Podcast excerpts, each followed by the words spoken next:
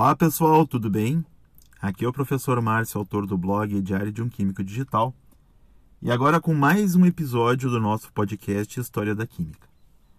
Hoje, nesse episódio 13, eu vou abordar o capítulo 14 do livro Historical Background of Chemistry, do autor Henry Leister.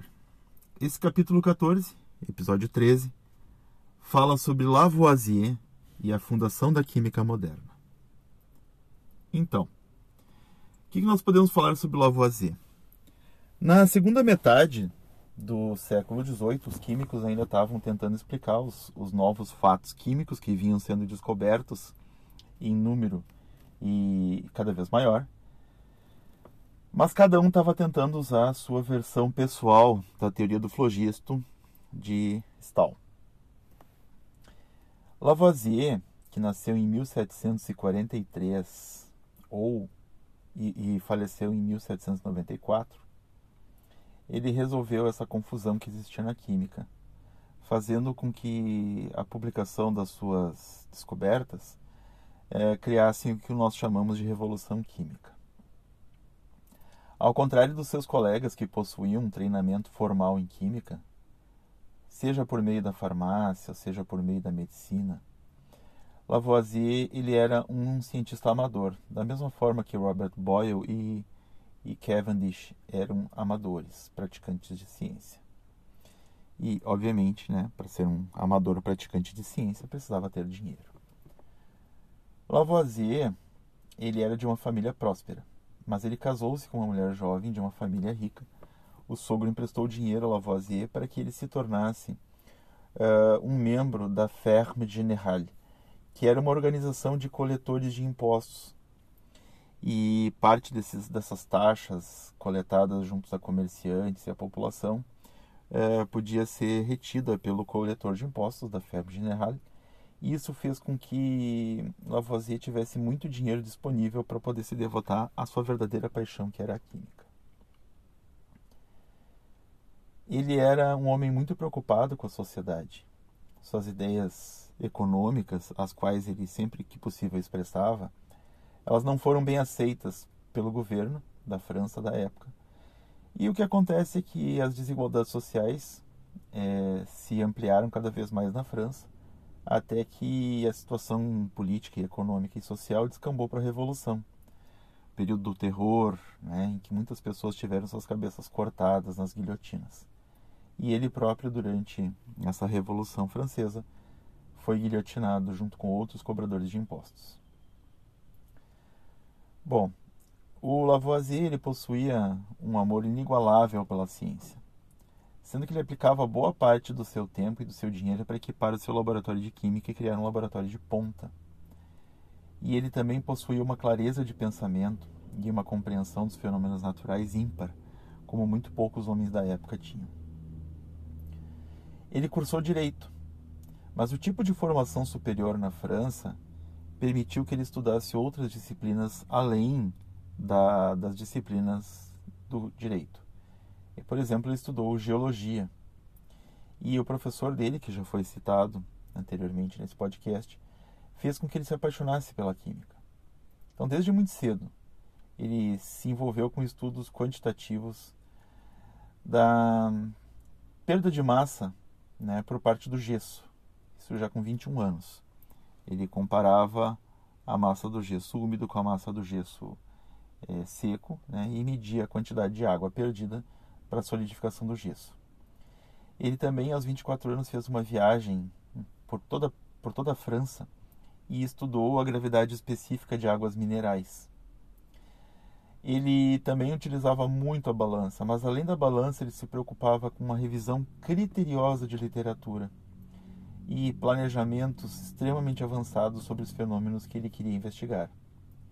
A abordagem de Lavoisier era essencialmente a de um físico, embora os seus estudos se, se voltassem constantemente para a química, ou prioritariamente para a química.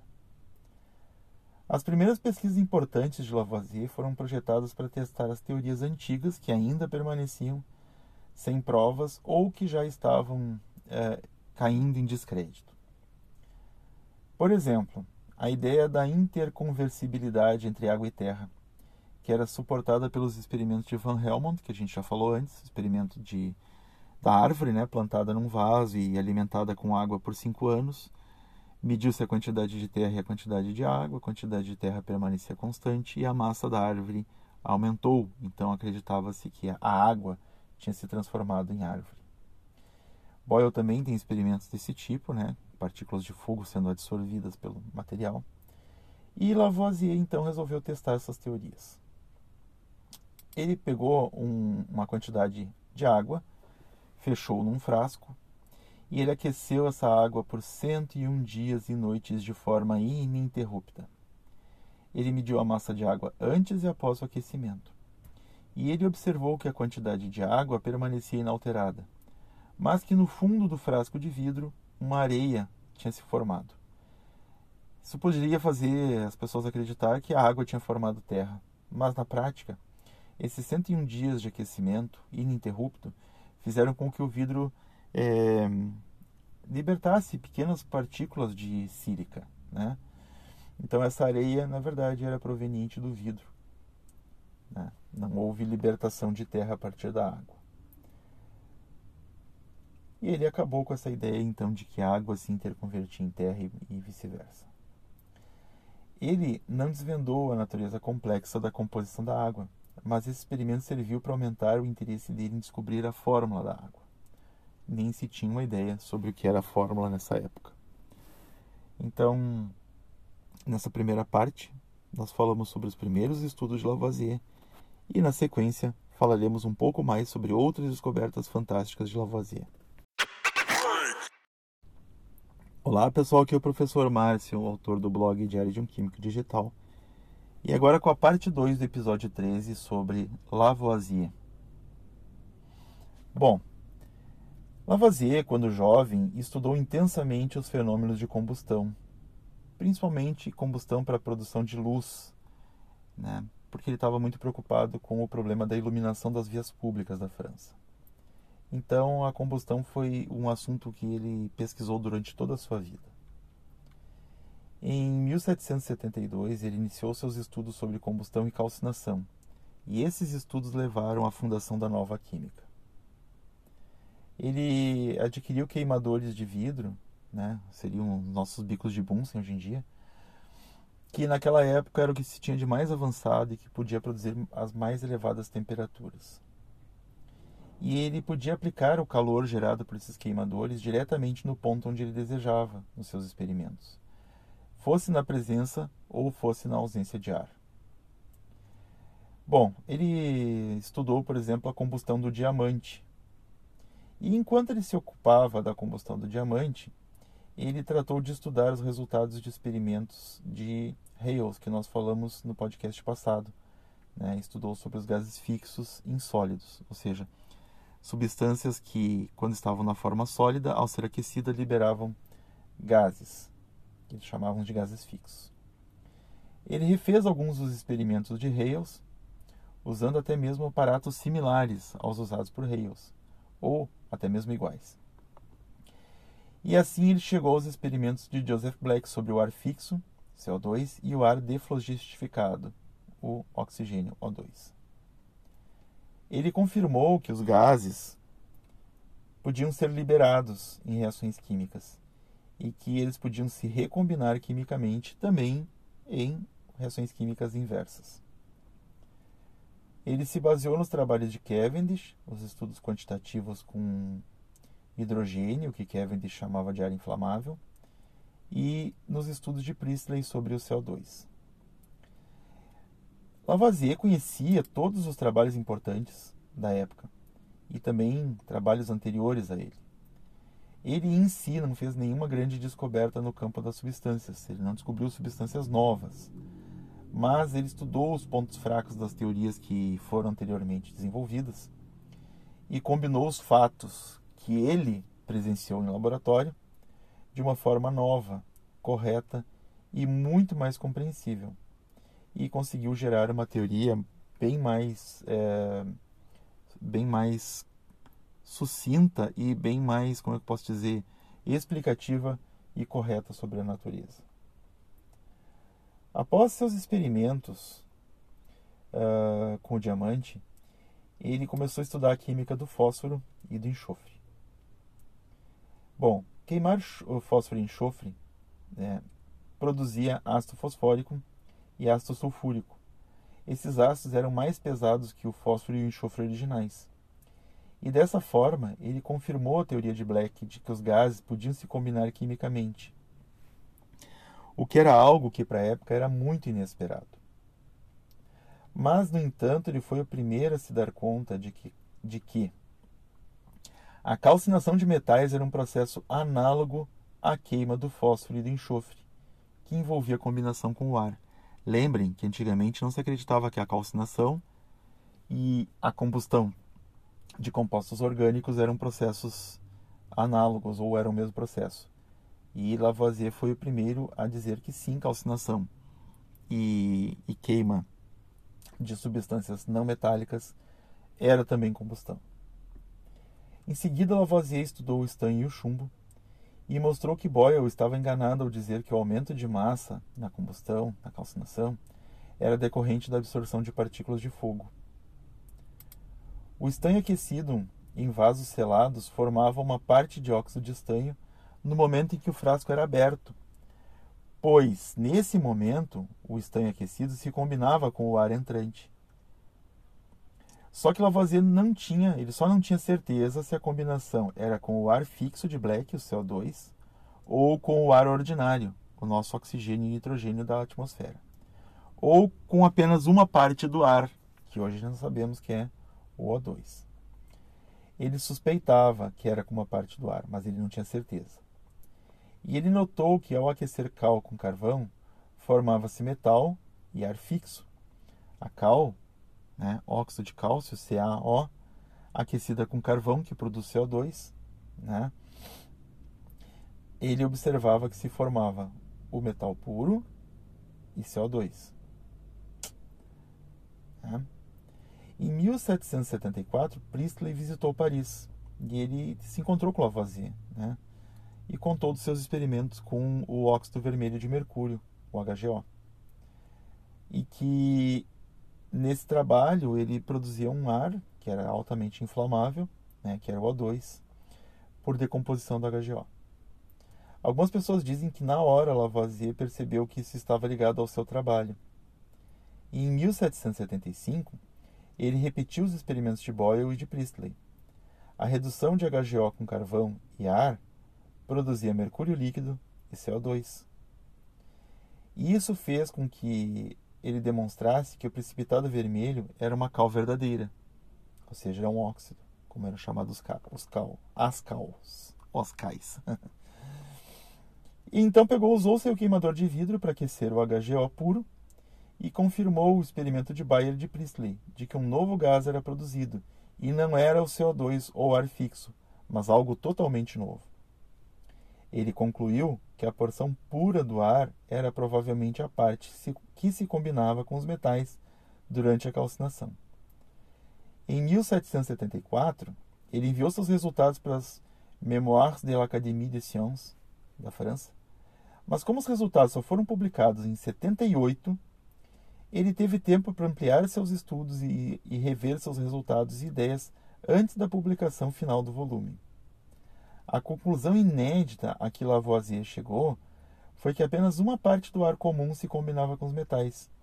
Ele deduziu então que o ar era composto de duas substâncias principais. O elemento de Daniel Rutherford, chamado de ar mefítico, foi agora finalmente identificado por Lavoisier.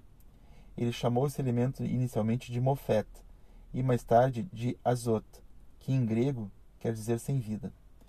O nitrogênio até hoje, em francês, é chamado de azoto. Tá?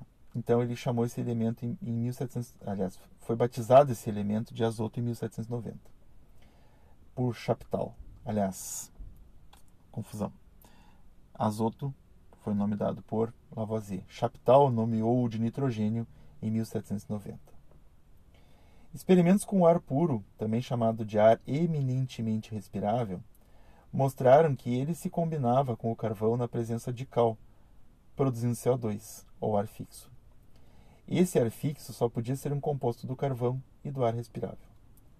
Lavoisier concluiu, a partir de experimentos com animais, que o ar respirável, combinado com carbono no corpo, principalmente nos pulmões, produzia o calor. E isso explicou, na visão de Lavoisier, a fonte de calor nos seres vivos, mas não o mecanismo de produção de calor. Aqui temos é, um princípio da, de início da bioquímica. E agora, a combustão de enxofre e de fósforo era vista como sendo resultado de uma combinação destes compostos com o ar eminentemente respirável. Por causa disso, ele achava que esse gás era responsável pela formação de ácidos, e, portanto, ele chamou esse elemento de oxigênio, formador de ácidos. Agora, na sequência, eu vou falar um pouco mais sobre descobertas ainda mais impressionantes de Lavoisier. Olá pessoal, aqui é o professor Márcio, autor do blog Diário de um Químico Digital, e agora vamos iniciar a terceira parte do nosso podcast número 13 de História da Química sobre Lavoisier. Então, na parte anterior nós falamos sobre o estabelecimento do oxigênio como substância é, presente no ar e responsável pela formação dos óxidos e também pela formação dos ácidos, né? o que lhes lhe conferiu o nome de oxigênio, gerador de ácidos. Uh, e agora vamos falar sobre um artigo que Lavoisier enviou em 1783, mas que só foi publicado em 1786. Nesse artigo, ele mostrava que as reações de combustão agiam, ocorriam por ação do oxigênio, e isso ajudou então a eliminar e a acabar de vez com a ideia do flogisto. Mas antes disso, Lavoisier precisava entender a formação da água. Bom, experimentos feitos por Cavendish né, mostraram em 1766 que o ar inflamável ou o hidrogênio ele queimava na presença de ar comum. Em 1781, Priestley ele notou um orvalho se condensando nos vasos em que o H2 era queimado na presença de ar. Cavendish então repetiu os experimentos de Priestley, coletou esse orvalho e mostrou que ele era água pura. Uh, Cavendish também notou que um ácido se formava quando uma mistura de ar inflamável, hidrogênio, e ar comum, O2 mais N2, era queimado por uma centelha elétrica.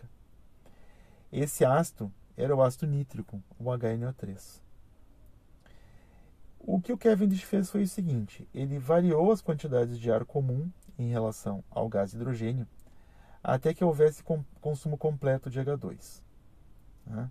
Então ele, na verdade, encontrou as quantidades estequiométricas de ar e H2 para formar água com consumo completo do H2.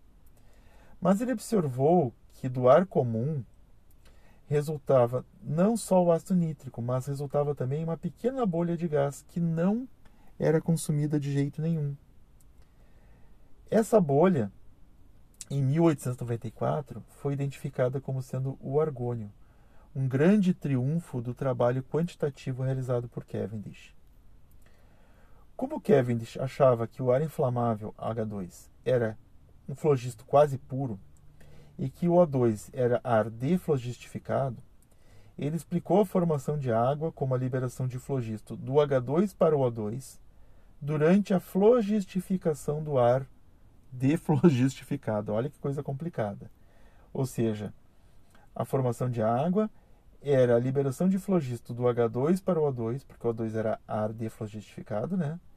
Quando esse ar estava sendo flogistificado pelo H2 que era flogisto quase puro, segundo ele. Bom, é, resulta que, que não tinha flogisto coisa nenhuma, né? É, o ar inflamável, então, era nada mais nada menos do que o hidrogênio. Ou o gerador de água, a tradução do nome. Lavoisier estudou esses experimentos em 1783, embora eles não tenham sido publicados até 1784 é que os cientistas dessa época conheciam os trabalhos uns dos outros, mesmo quando esses trabalhos não estavam publicados em periódicos. Mas ele percebeu a significância desse experimento. Ele percebeu que a água era um composto de ar inflamável H2 e oxigênio O2. Ele repetiu então os experimentos dos seus colegas e tirou as suas próprias conclusões em 1783. E enviou para publicação nos anais da Mémoire, das Mémoires de l'Académie des Sciences, tá? Mas ele enviou para publicação nos anais de 1781, que em 783 ainda não tinham sido publicados. Tá? Essa confusão de datas e o fato de que ele, Priestley, Watt, Cavendish e Monge estavam investigando a composição da água fez com que a paternidade da descoberta tenha permanecido em discussão por longo tempo.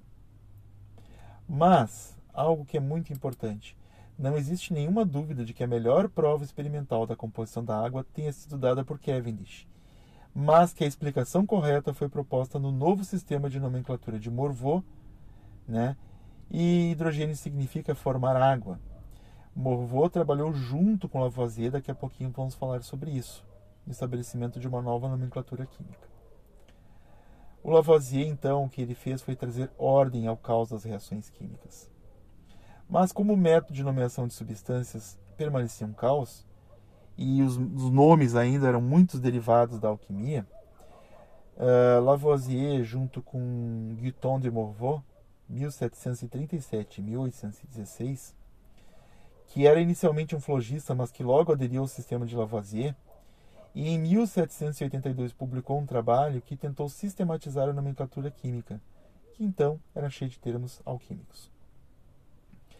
Dois outros convertidos às teorias de Lavoisier, Claude Louis Berthollet, 1748-1822, e A.F. de Fourcroy, 1755-1809, eles também colaboraram na elaboração dos novos conceitos de nomenclatura química, o que resultou num livro chamado Méthode de nomenclature chimique, chimique publicado em Paris em 1787. Nesse livro estavam os princípios para nomear compostos químicos, que eram essencialmente os que estão em uso até hoje. Cada substância deveria ter um nome definido. Os nomes de substâncias simples deveriam expressar suas características quando possível. E os nomes dos compostos deveriam indicar sua composição em termos de seus constituintes simples. Então, por exemplo, ácidos e bases, os nomes provêm dos seus elementos químicos e os sais a partir dos seus ácidos e bases formadores. O sistema era tão simples e expressivo que foi adotado por químicos de todos os lugares e logo o livro foi traduzido para várias línguas. Esse sistema de nomenclatura química se difundiu fortemente e a nova nomenclatura começou a ser usada até mesmo em lugares avançados como os Estados Unidos. A teoria química de Lavoisier estava completa e agora existia uma nova linguagem com a qual expressá-la. Um considerável grupo de químicos franceses, associado fortemente às ideias de Lavoisier, aceitou as novas ideias, mas ainda existia uma boa parte do resto do mundo científico que lutava para reconciliar as muitas discrepâncias da teoria do flogisto.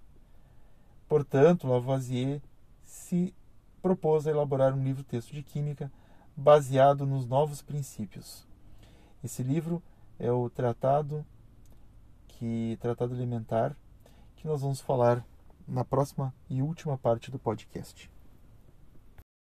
Olá pessoal, tudo bem? Aqui é o professor Márcio, autor do blog Diário de um Químico Digital, e agora com a quarta e última parte do capítulo do podcast 13 de História da Química sobre Lavoisier e a fundação da química moderna.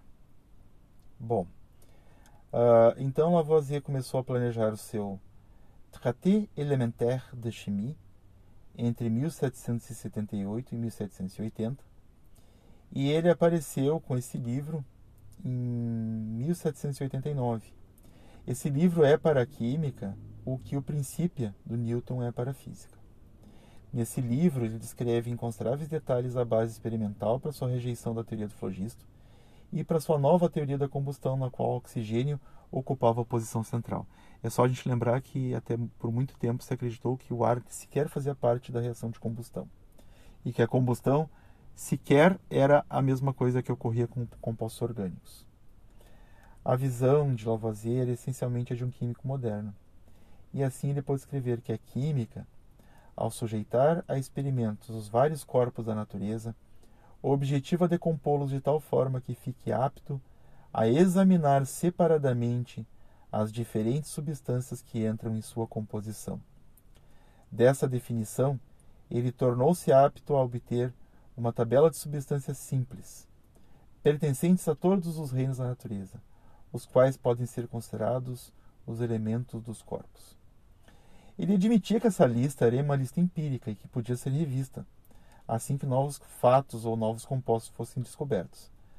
Mas, como ele é baseado em princípios químicos fundamentais, ele é considerado a primeira verdadeira tabela periódica de elementos. Apesar de ele ter uma compreensão muito avançada da química, para sua época, Lavoisier era um homem de seu tempo e ele não podia romper completamente com as ideias dos seus contemporâneos. O conceito de calor como uma forma de movimento que tinha prevalecido quando a teoria corpuscular foi introduzida favoreceu a ideia de que calor e luz eram substâncias materiais. Então, a rejeição dos velhos princípios ocultos tinha ido tão longe que tudo agora era considerado como material.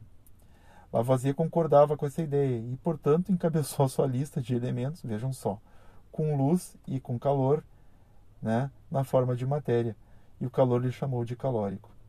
Na verdade, o calórico reteve algumas propriedades do flogisto, e Lavoisier estava rejeitando o calórico pelo seu nome anterior, mas estava dando um nome novo. Assim, ele acreditava que o oxigênio era um composto do princípio oxigênio com calórico, e que quando o gás unido com o metal, o calórico era liberado, aparecendo como calor de reação. Essa visão da natureza de que calor era algo material e a ideia de que todos os ácidos continham oxigênio foram os dois mais sérios erros no sistema químico de Lavoisier.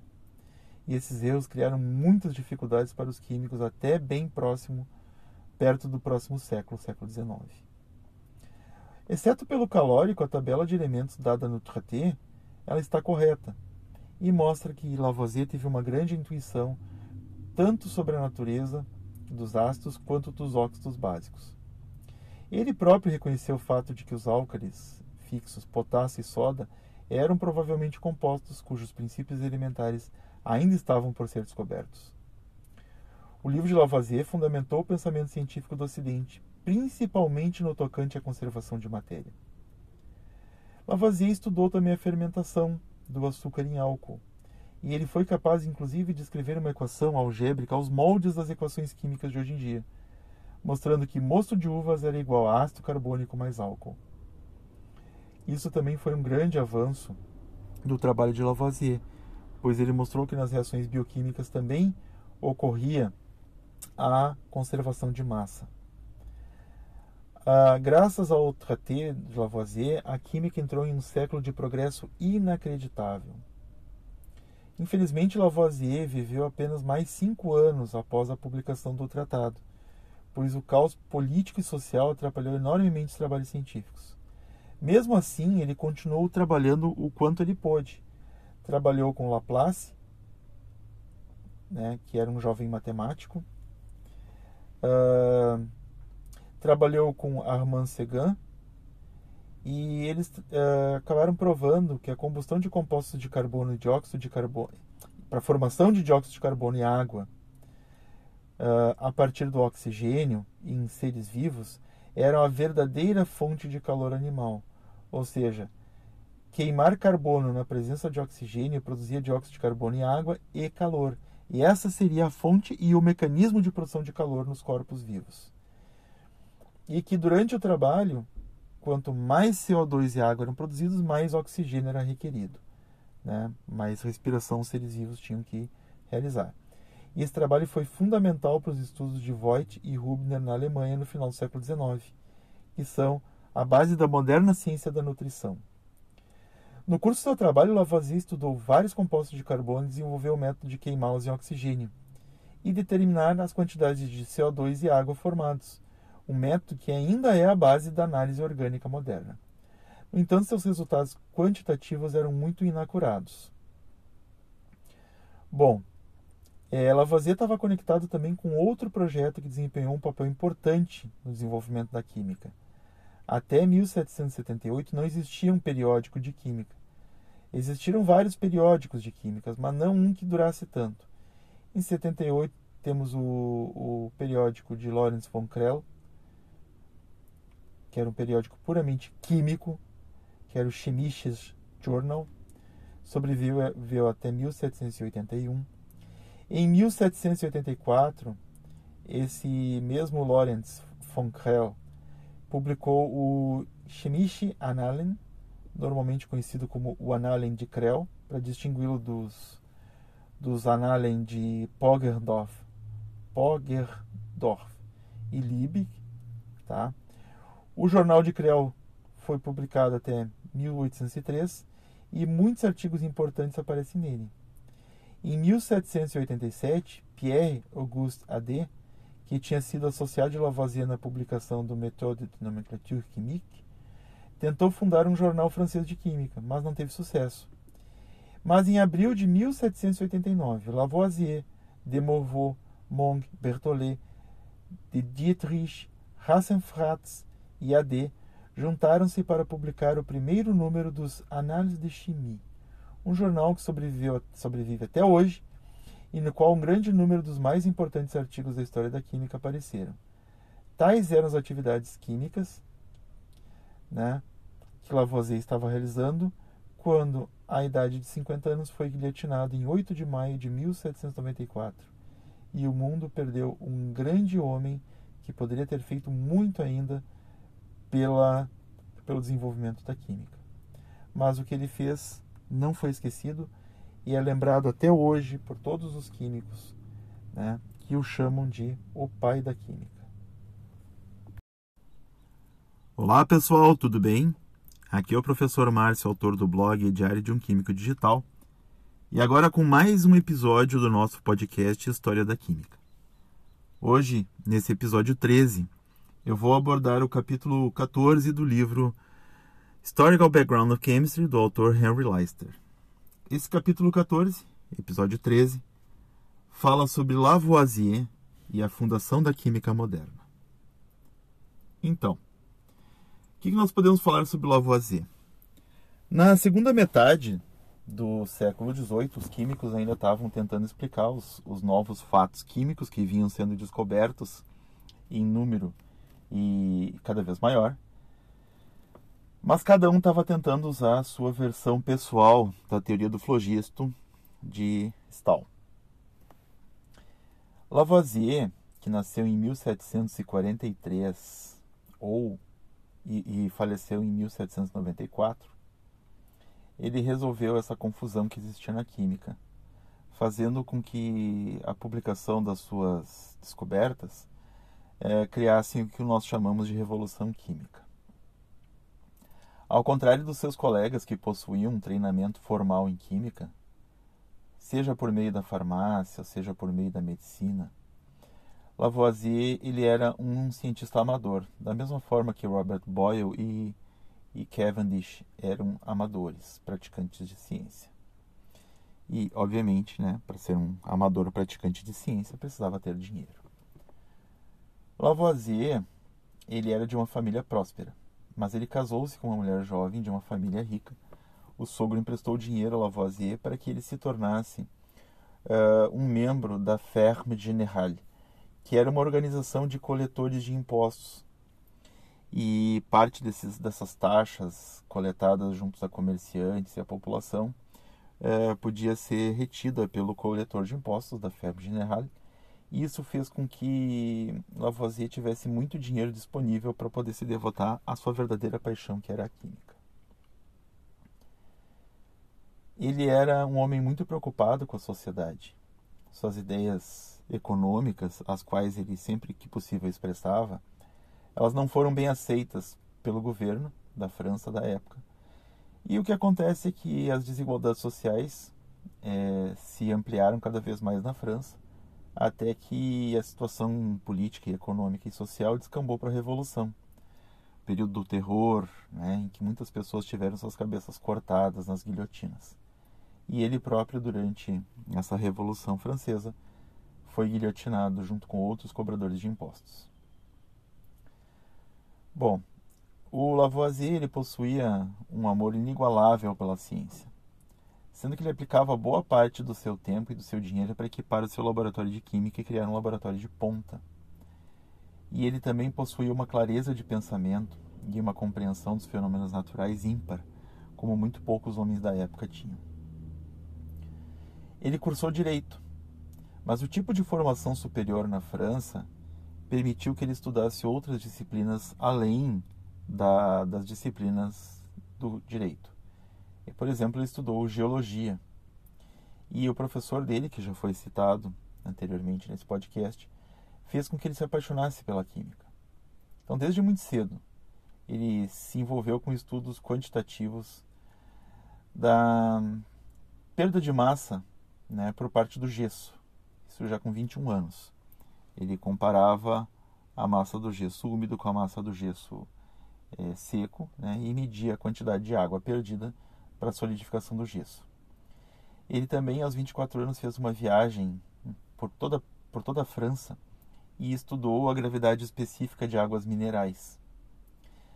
Ele também utilizava muito a balança, mas além da balança, ele se preocupava com uma revisão criteriosa de literatura e planejamentos extremamente avançados sobre os fenômenos que ele queria investigar. A abordagem de Lavoisier era essencialmente a de um físico, embora os seus estudos se, se voltassem constantemente para a química, ou prioritariamente para a química. As primeiras pesquisas importantes de Lavoisier foram projetadas para testar as teorias antigas que ainda permaneciam sem provas ou que já estavam é, caindo em descrédito. Por exemplo, a ideia da interconversibilidade entre água e terra, que era suportada pelos experimentos de Van Helmont, que a gente já falou antes, experimento de da árvore, né, plantada num vaso e alimentada com água por cinco anos.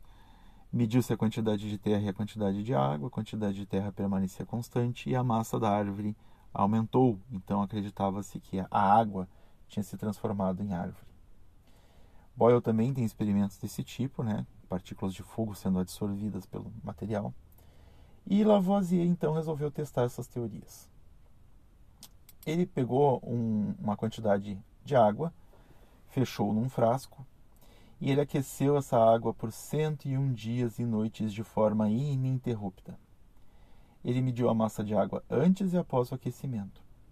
E ele observou que a quantidade de água permanecia inalterada, mas que no fundo do frasco de vidro uma areia tinha se formado.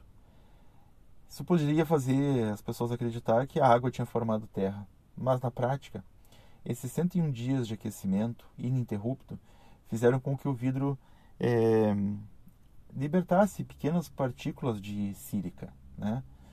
Então, essa areia, na verdade, era proveniente do vidro. Né? Não houve libertação de terra a partir da água.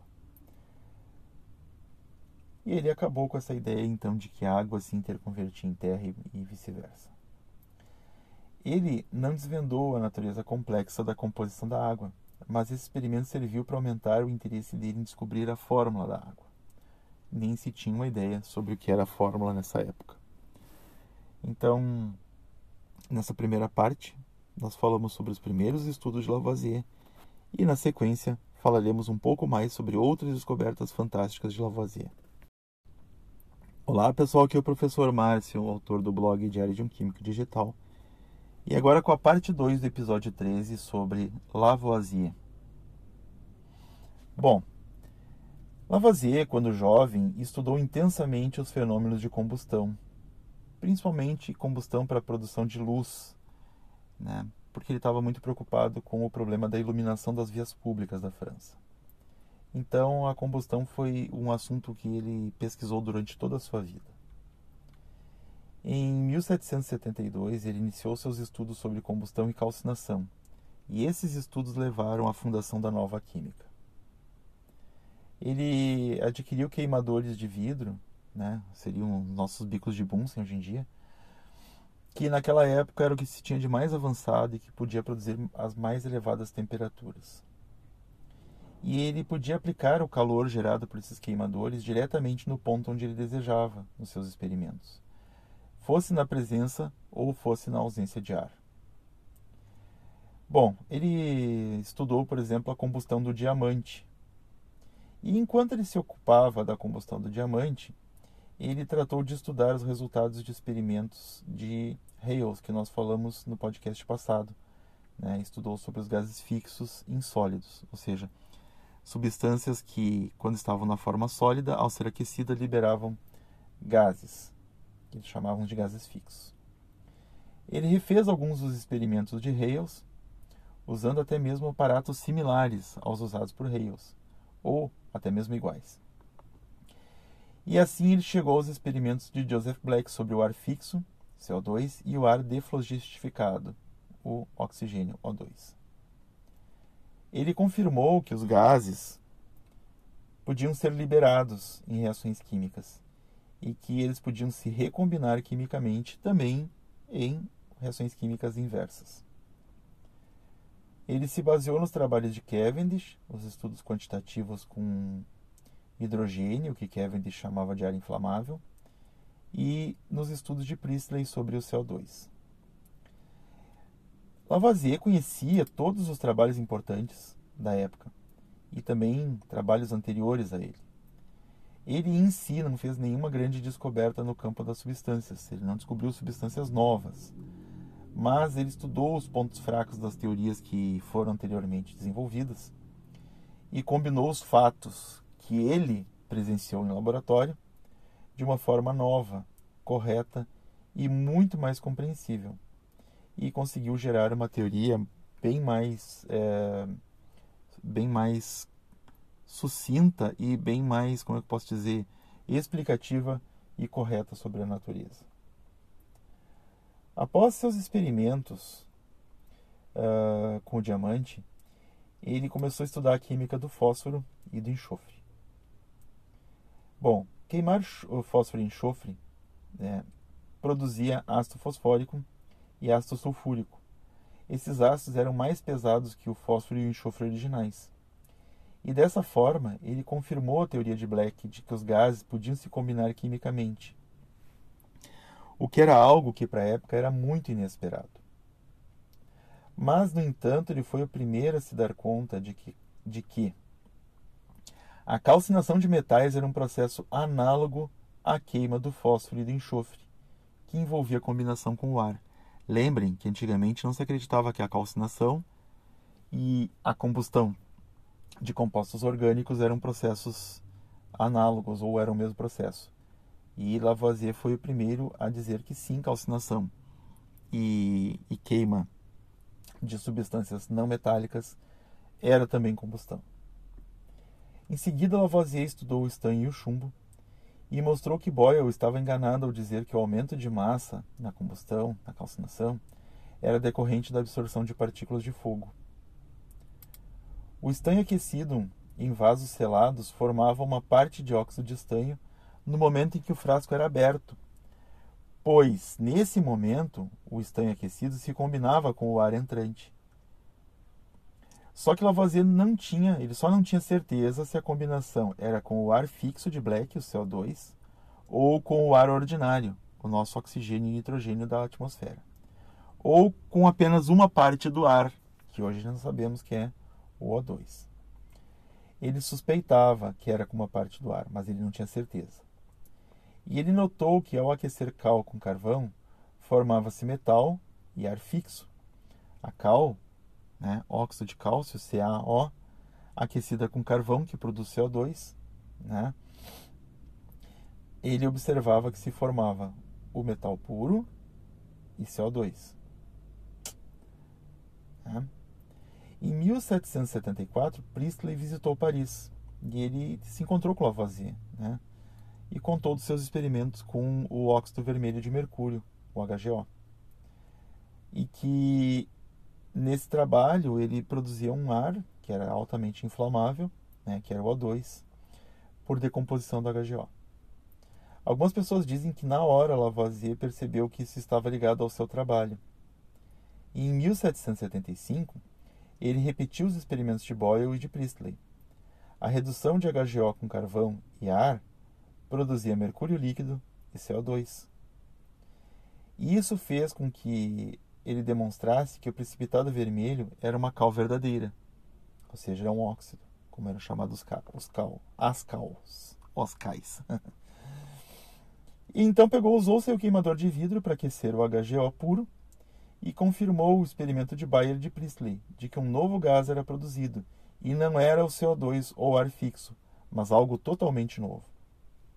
Ele concluiu que a porção pura do ar era provavelmente a parte que se combinava com os metais durante a calcinação. Em 1774, ele enviou seus resultados para as Mémoires de l'Académie des Sciences da França, mas como os resultados só foram publicados em 78, ele teve tempo para ampliar seus estudos e, e rever seus resultados e ideias antes da publicação final do volume.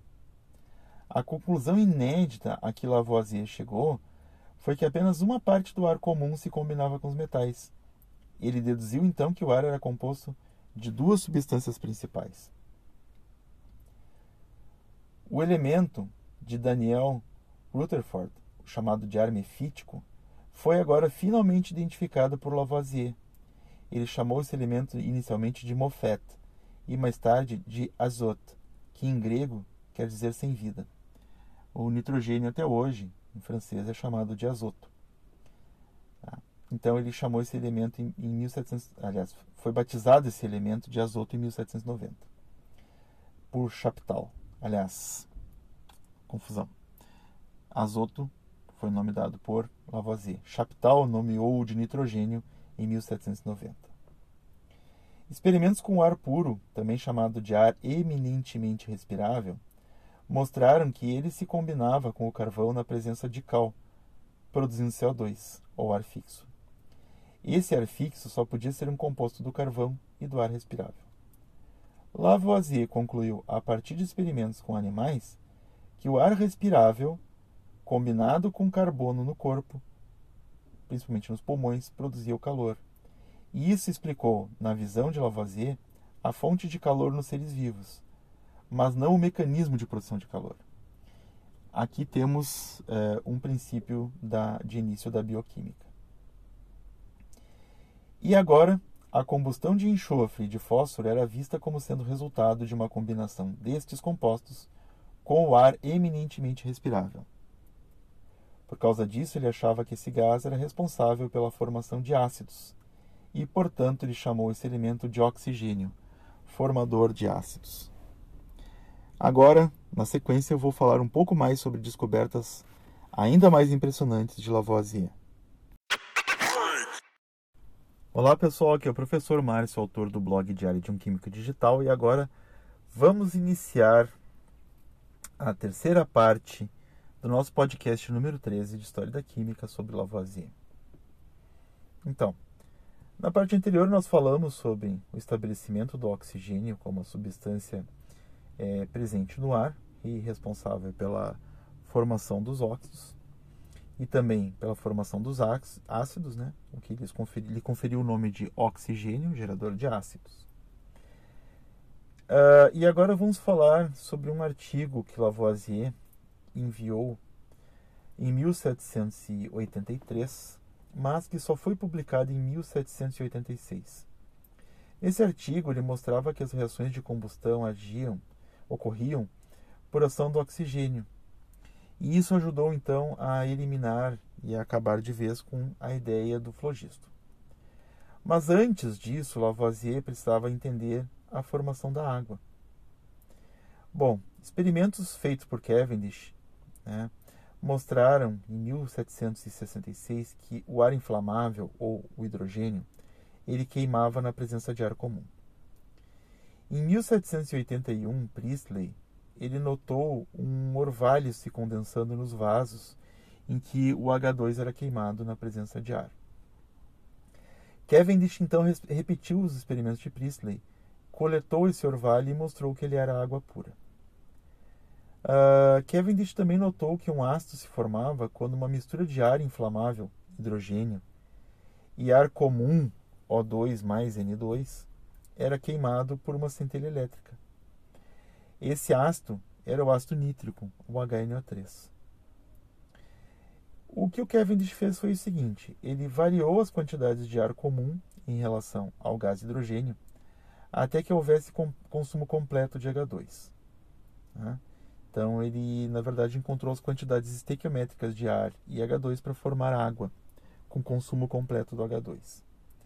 Mas ele observou que do ar comum resultava não só o ácido nítrico, mas resultava também uma pequena bolha de gás que não era consumida de jeito nenhum. Essa bolha, em 1894, foi identificada como sendo o argônio, um grande triunfo do trabalho quantitativo realizado por Cavendish. Como Cavendish achava que o ar inflamável H2 era um flogisto quase puro e que o O2 era ar deflogistificado, ele explicou a formação de água como a liberação de flogisto do H2 para o O2 durante a flogistificação do ar deflogistificado. Olha que coisa complicada. Ou seja, a formação de água era a liberação de flogisto do H2 para o O2, porque o O2 era ar deflogistificado, né? Quando esse ar estava sendo flogistificado pelo H2, que era flogisto quase puro, segundo ele. Bom, é, resulta que, que não tinha flogisto coisa nenhuma, né? É, o ar inflamável, então, era nada mais nada menos do que o hidrogênio.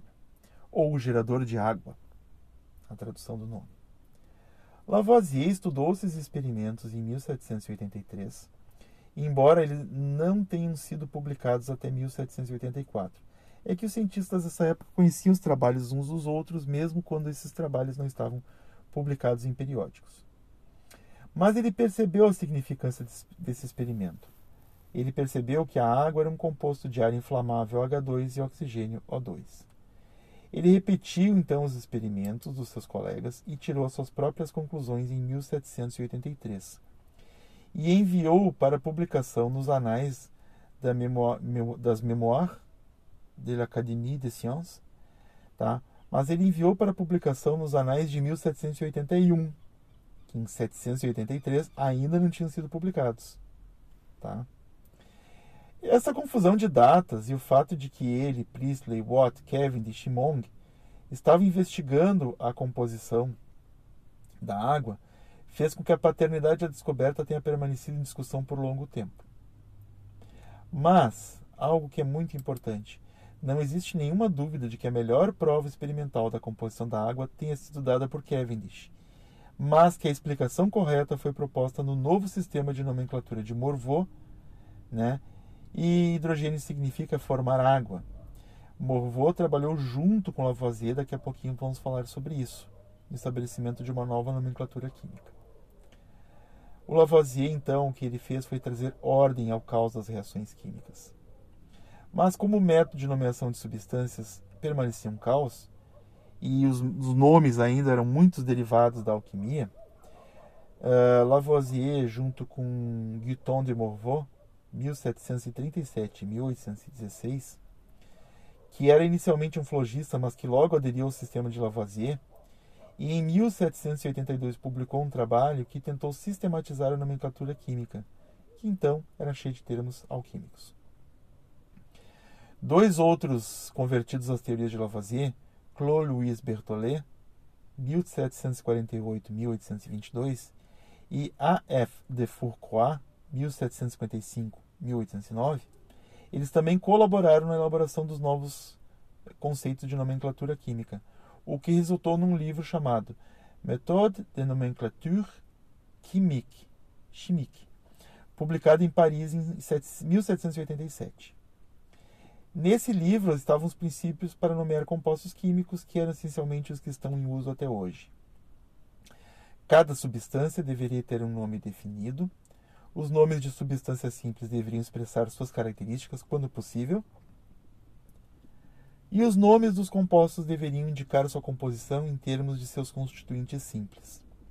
Então, por exemplo, ácidos e bases, os nomes provêm dos seus elementos químicos, e os sais a partir dos seus ácidos e bases formadores.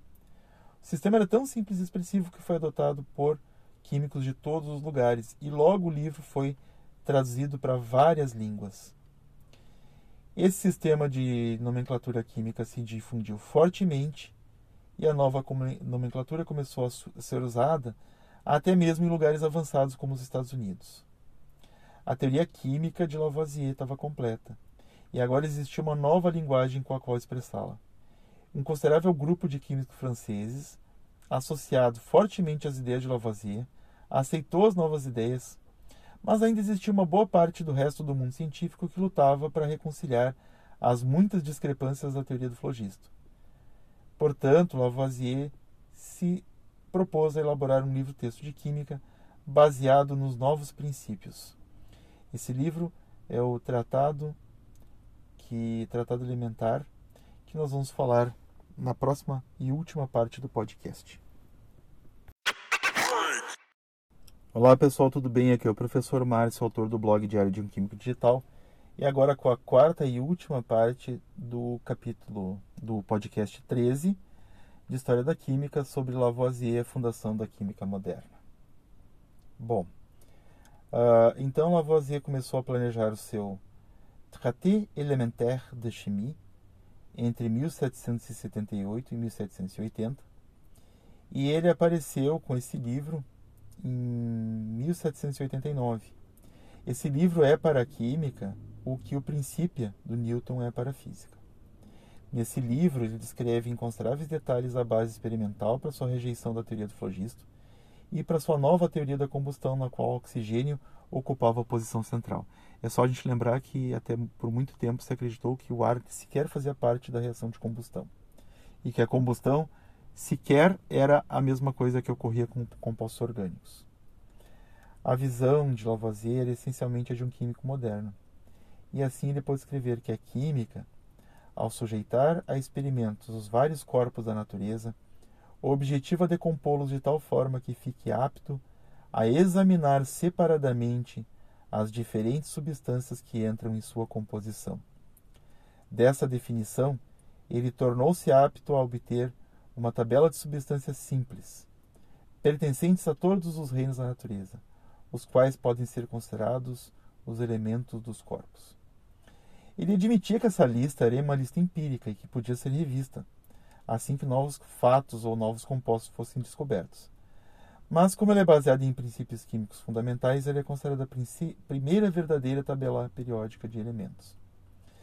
Apesar de ele ter uma compreensão muito avançada da química, para sua época, Lavoisier era um homem de seu tempo e ele não podia romper completamente com as ideias dos seus contemporâneos.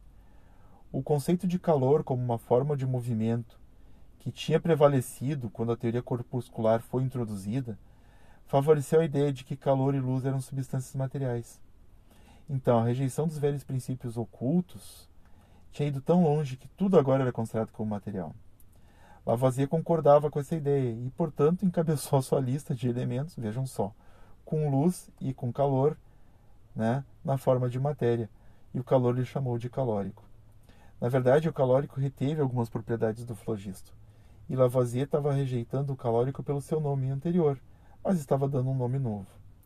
Assim, ele acreditava que o oxigênio era um composto do princípio oxigênio com calórico, e que quando o gás unido com um metal o calórico era liberado, aparecendo como calor de reação.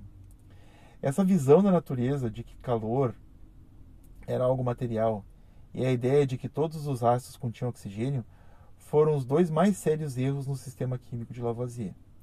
E esses erros criaram muitas dificuldades para os químicos até bem próximo, perto do próximo século, século XIX. Exceto pelo calórico, a tabela de elementos dada no traité, ela está correta, e mostra que Lavoisier teve uma grande intuição tanto sobre a natureza dos ácidos quanto dos óxidos básicos. Ele próprio reconheceu o fato de que os álcalis fixos, potássio e soda, eram provavelmente compostos cujos princípios elementares ainda estavam por ser descobertos. O livro de Lavoisier fundamentou o pensamento científico do Ocidente, principalmente no tocante à conservação de matéria. Lavoisier estudou também a fermentação, do açúcar em álcool. E ele foi capaz, inclusive, de escrever uma equação algébrica aos moldes das equações químicas de hoje em dia, mostrando que mosto de uvas era igual a ácido carbônico mais álcool. Isso também foi um grande avanço do trabalho de Lavoisier, pois ele mostrou que nas reações bioquímicas também ocorria a conservação de massa. Ah, graças ao traité de Lavoisier, a química entrou em um século de progresso inacreditável. Infelizmente, Lavoisier viveu apenas mais cinco anos após a publicação do tratado, pois o caos político e social atrapalhou enormemente os trabalhos científicos. Mesmo assim, ele continuou trabalhando o quanto ele pôde. Trabalhou com Laplace, né, que era um jovem matemático. Uh, trabalhou com Armand Segin e eles uh, acabaram provando que a combustão de compostos de carbono e dióxido de carbono para a formação de dióxido de carbono e água uh, a partir do oxigênio em seres vivos eram a verdadeira fonte de calor animal, ou seja, queimar carbono na presença de oxigênio produzia dióxido de carbono e água e calor. E essa seria a fonte e o mecanismo de produção de calor nos corpos vivos. E que durante o trabalho, quanto mais CO2 e água eram produzidos, mais oxigênio era requerido. Né? Mais respiração os seres vivos tinham que realizar. E esse trabalho foi fundamental para os estudos de Voigt e Hubner na Alemanha no final do século XIX, que são a base da moderna ciência da nutrição. No curso do seu trabalho, Lavoisier estudou vários compostos de carbono e desenvolveu o método de queimá-los em oxigênio e determinar as quantidades de CO2 e água formados, um método que ainda é a base da análise orgânica moderna. No entanto, seus resultados quantitativos eram muito inacurados. Bom, é, Lavoisier estava conectado também com outro projeto que desempenhou um papel importante no desenvolvimento da química. Até 1778 não existia um periódico de química. Existiram vários periódicos de químicas, mas não um que durasse tanto. Em 78 temos o, o periódico de Lawrence von Krell, que era um periódico puramente químico, que era o Chemisches Journal, sobreviveu até 1781 em 1784, esse mesmo Lorenz von Krell publicou o Chemische Annalen, normalmente conhecido como o Annalen de Krell, para distingui-lo dos, dos Annalen de Poggendorf, Poggendorf e Liebig. Tá? O jornal de Krell foi publicado até 1803 e muitos artigos importantes aparecem nele. Em 1787, Pierre Auguste Ade, que tinha sido associado de Lavoisier na publicação do Méthode de nomenclature chimique, tentou fundar um jornal francês de química, mas não teve sucesso. Mas em abril de 1789, Lavoisier, de Morveau, Monge, Berthollet, de Dietrich, Rassenfratz e Ade juntaram-se para publicar o primeiro número dos Análises de Chimie, um jornal que sobrevive até hoje e no qual um grande número dos mais importantes artigos da história da química apareceram. Tais eram as atividades químicas né, que Lavoisier estava realizando quando, à idade de 50 anos, foi guilhotinado em 8 de maio de 1794. E o mundo perdeu um grande homem que poderia ter feito muito ainda pela, pelo desenvolvimento da química. Mas o que ele fez não foi esquecido e é lembrado até hoje por todos os químicos né, que o chamam de o pai da química.